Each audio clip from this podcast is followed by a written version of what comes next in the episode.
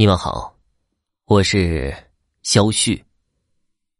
咱们今天要讲的故事叫做《逢九作寿》。很久以前，浙江富阳的富春江边有个大岭山村，村里有户富裕人家，生了双胞胎。老大叫做丁耀才，老二为丁耀善。两个人虽然是一个爹妈生的。但是为人完全不一样。父母离世前把家给分了，弟兄俩都得了一大笔的家财。这一年，稻谷快灌浆的时候，老天连日暴雨，富春江大水漫过江堤，稻田都被淹没，十余天才退去，使得秋后颗粒无收。丁耀才看到机会来了。雇了几条船到杭嘉湖平原收购了一批稻谷，运到家里囤积起来。到了第二年青黄不接的时候，他开起米行，高价出售。那些穷苦百姓哪里能买得起呀？为了活命，只好用田地来换粮食。丁耀才大发横财，一块块田地都到了他的名下。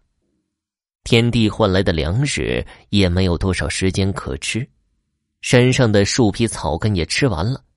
有人吃起了一种叫观音土的泥土来填肚皮，结果拉不出屎而胀死。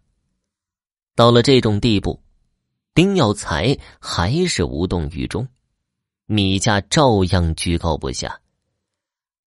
丁耀善实在看不下去了，和哥哥说了很多次。丁耀才就是不听。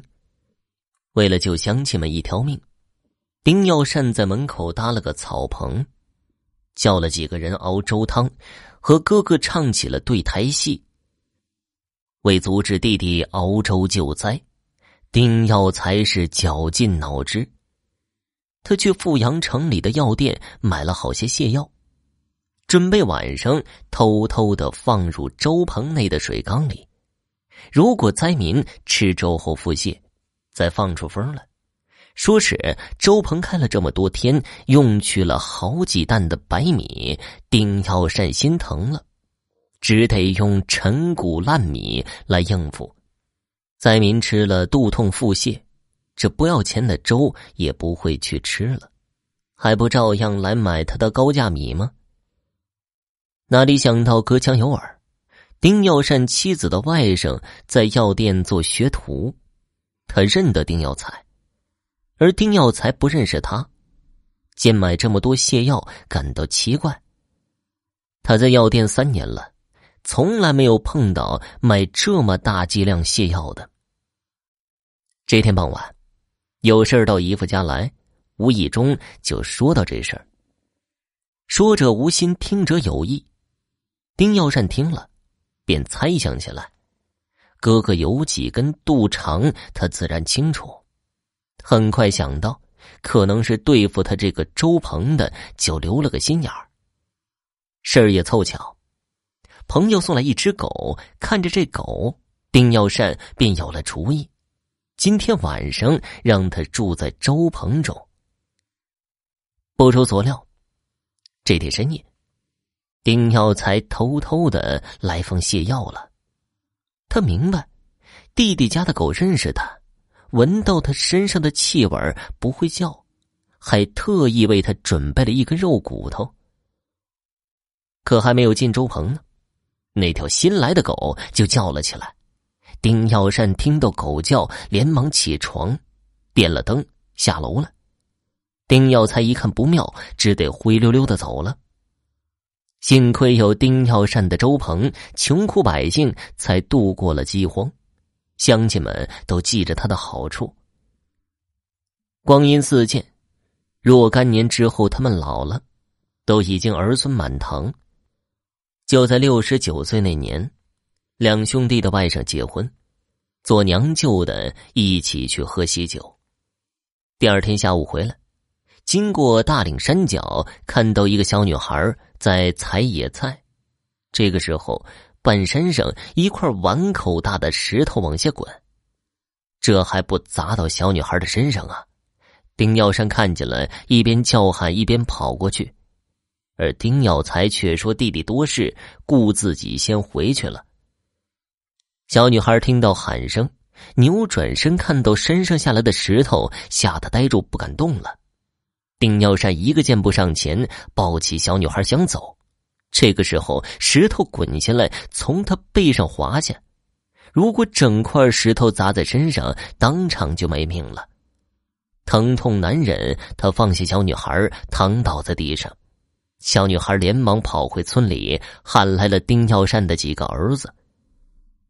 他们把老妇抬回家，请来郎中医治，药吃了不少，但没有一点起色。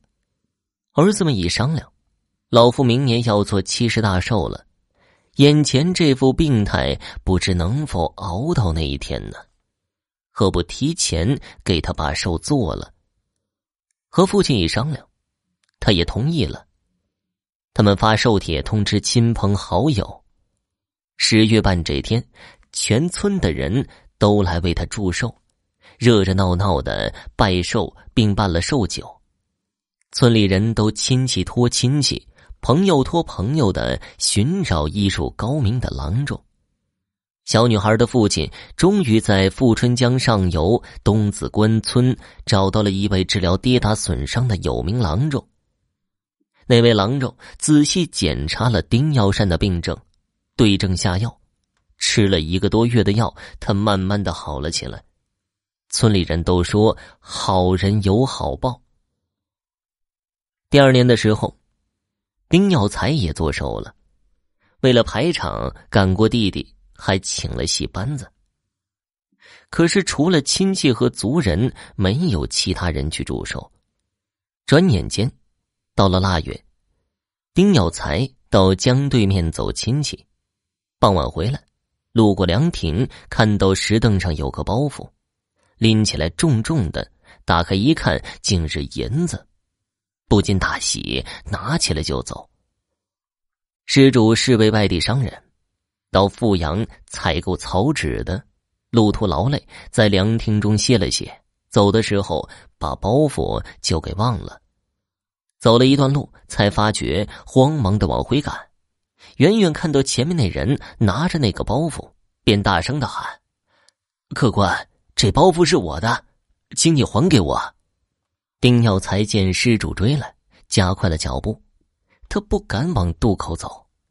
老远看到富春江边有条没有人的小船，缆绳就附在岸边的树上，便跑了过去，解开缆绳，跳上船，手忙脚乱的往对岸划去。施主追到江边，见那人划着船逃走了，看到下游的渡船要开，便一边喊停一停，一边跑去。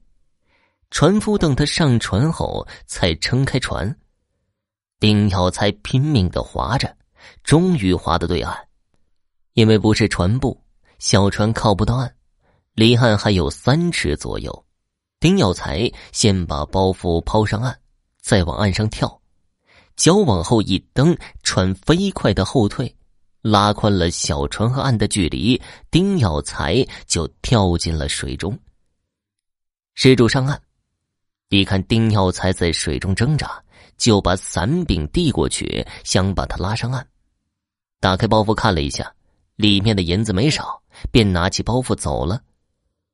丁耀才落汤鸡似的回到家中，落水的真正原因连家里人也瞒着。毕竟上了年纪，哪里经得住这寒冬腊月一冻？这一冻，他便病倒了，吃了不少药，一点疗效都没有。挨不到过年就去世了。村子里的人不知道底细，都感到奇怪。兄弟俩一个病入膏肓死里逃生，一个身体硬朗好端端的死了。大家猜来猜去，后来想到，丁耀善是逢九做寿的，丁耀才是整十做的，因为这九就是谐音的九。十则十全为满，满则招损。